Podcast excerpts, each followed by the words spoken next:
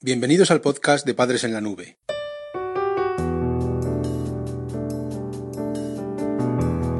Hola madres y padres en la nube. Bienvenidos al episodio número 60 de nuestro podcast. Hoy, gracias a nuestra compañera Patricia, te vamos a hablar sobre el estilo educativo autoritario con adolescentes. El estilo educativo autoritario ha sido la forma de disciplina más utilizada en la historia. Su uso está en declive, cada vez es más criticado por sus métodos y su filosofía. Lo que haremos en este, en este capítulo es analizar las características que lo han hecho popular y efectivo durante tantos años. Te damos las claves para emplear los aspectos positivos de este tipo de disciplina en tu familia y evitar su lado más intolerante.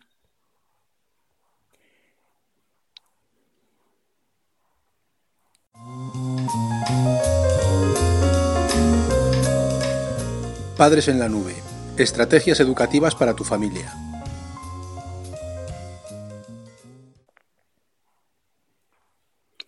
Primer lugar, vamos a analizar el estilo educativo autoritario en la historia.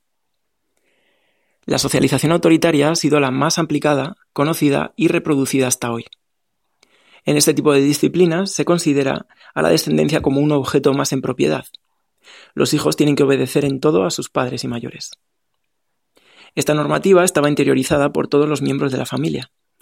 Los padres aprendían cómo dictar sus objetivos para que se realizaran, los hijos lo que aprendían por su parte era cómo usar y transmitir aquello que se les enseñaba.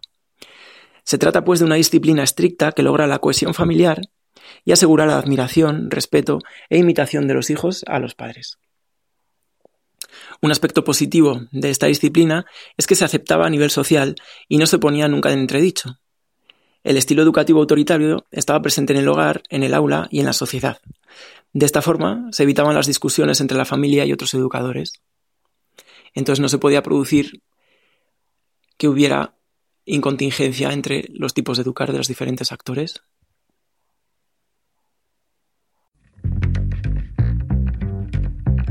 La Escuela de Padres Digital.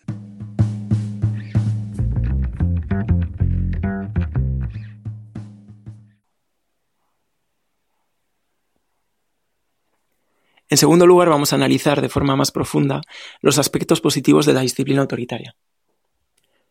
Esta socialización se percibía como la forma natural en que debían hacerse las cosas. Asimismo, funcionaba porque ambas partes comprendían y asumían su función y aplicación. En la actualidad, el empleo de esta disciplina es muy criticado. Además, con los cambios en la comunicación social y las tendencias culturales, hay pocas familias en las que se pueda mantener su uso se ha dado paso a otras formas de educar más inclusivas. Sin embargo, hay que tener presente que si se ejerce una autoridad de forma poco estricta, con contingencia y demostraciones afectivas, se obtienen buenos resultados. Es más, hay elementos de la disciplina autoritaria que han demostrado su utilidad en la educación, y aquí vamos a analizar cuatro de ellos. En primer lugar, la coherencia.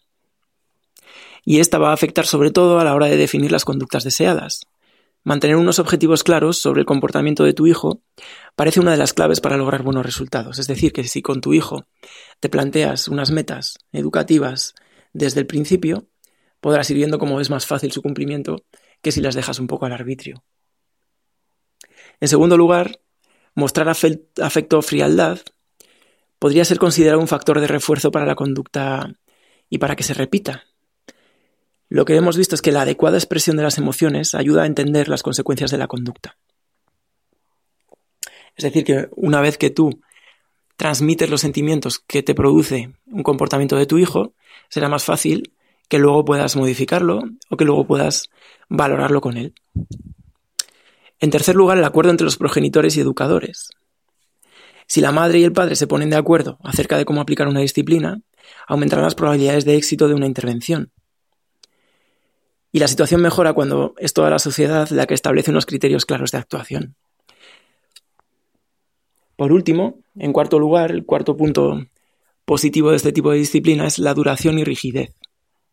Normalmente esta actitud autoritaria tiende a hacerse más flexible con los años. De hecho, es lo que se espera de este tipo de intervenciones. Se va dando mayor protagonismo al hijo y se permite su colaboración para establecer las normas. Es decir, que poco a poco se va abriendo la manga y vas dejando un poco más de flexibilidad para que dentro de la disciplina autoritaria se vaya un poquito flexibilizando toda la, normativa. En lo que se refiere al acuerdo entre progenitores, que hablábamos antes, es habitual que uno de ellos sea rígido y el otro condescendiente, es lo que hablábamos de poli bueno, poli malo, en alguno de los otros capítulos del podcast. La asignación de roles y actitudes debería pactarse con cuidado. La cultura y los prejuicios hacen que llegue a extenderse al plano afectivo. Es mamá la que te acaricia y abraza, y es papá el que te riñe y que te pone límites y consecuencias.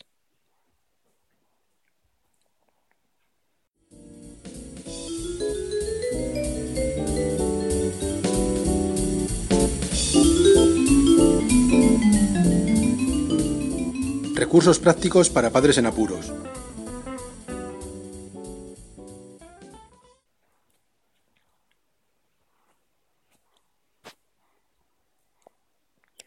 En tercer lugar, vamos a analizar las consecuencias de la educación autoritaria. Este tipo de socialización no busca reforzar una serie de conductas específicas. Las órdenes simplemente se dictan y se espera que se cumplan tal cual. Sin embargo, sí que existen aspectos que sutilmente pueden funcionar como reforzadores de la conducta de obediencia. Lo que sí queda claro es que algo de utilidad tendría el estilo educativo autoritario para que durante tanto tiempo haya sido la forma de disciplina más utilizada y empleada. Ante esta disciplina solo caben dos salidas, la rebelión o el sometimiento. Teniendo en cuenta que la adolescencia se caracteriza por ser una etapa de rebeldía, el no sometimiento tendrá más probabilidad de ocurrencia que la sumisión. La oposición a lo que dicta la autoridad tiene una grave consecuencia. A largo plazo se va a producir un quebrantamiento de la unidad familiar, y si esto llega a ocurrir puede afectar profundamente a la estructura del hogar y a las relaciones de sus miembros.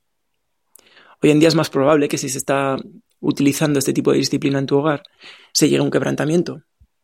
Porque al final los modelos juveniles son mucho más rebeldes, están mucho más directamente vinculados entre ellos a través de la comunicación en Internet, con lo cual ya pierde mucho sentido este tipo de disciplina.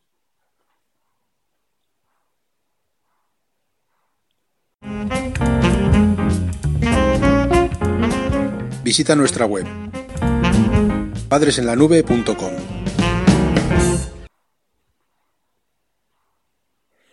El cuarto punto es la aplicación de la disciplina autoritaria. Vamos a ver cómo podemos aplicar los puntos positivos en una disciplina soñada.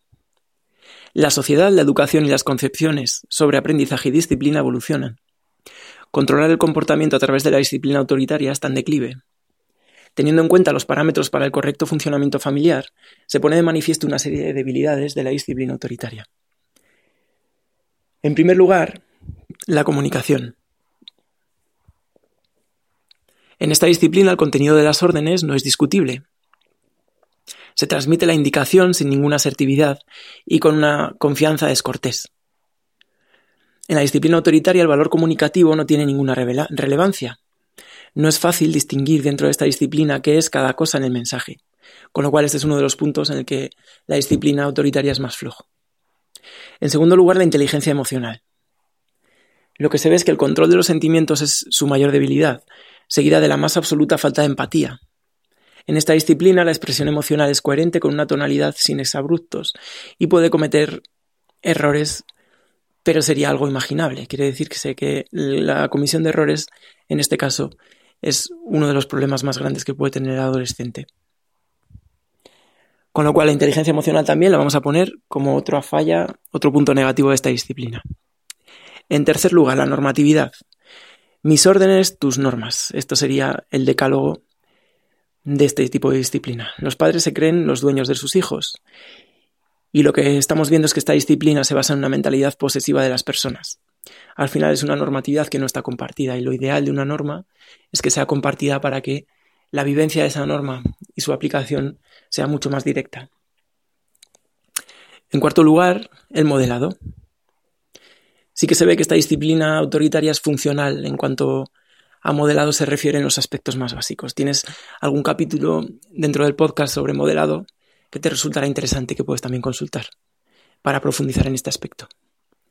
Y en quinto y último lugar, la disponibilidad. Lo que vemos es que aunque tradicionalmente el modelo mostraba lo contrario, lo que puede llegar a ocurrir es que, sea, que el padre sea autoritario y afectuoso al mismo tiempo. De hecho, es una muy buena combinación, pero es complicada de conseguir. Quizás sería la combinación soñada que estamos hablando, mantener unas normas compartidas a la vez que ser afectuoso en las correcciones. Pero bueno, eso también lo vemos en la disciplina inductiva, también lo puedes ver en otros capítulos del podcast. La elección de esta forma de disciplina como socialización parece estar dando sus últimos coletazos. Los avances sociales y en investigación educativa la dejan un poco al margen, lógicamente. Pero claro, no hay nadie como tú para decidir qué rasgos aplicar de la misma dentro de tu familia.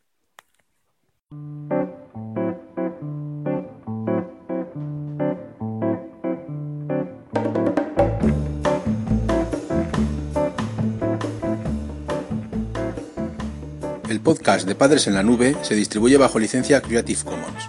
Puedes copiar, distribuir, promocionar y compartir este podcast siempre que menciones el nombre del autor y lo difundas con una licencia igual a la que regula la obra original.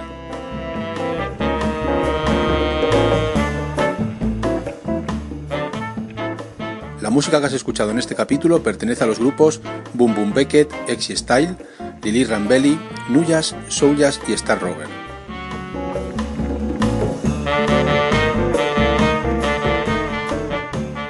Podcast creado y distribuido desde España por Félix Martínez. Voces por Daniel García. Padres en la nube.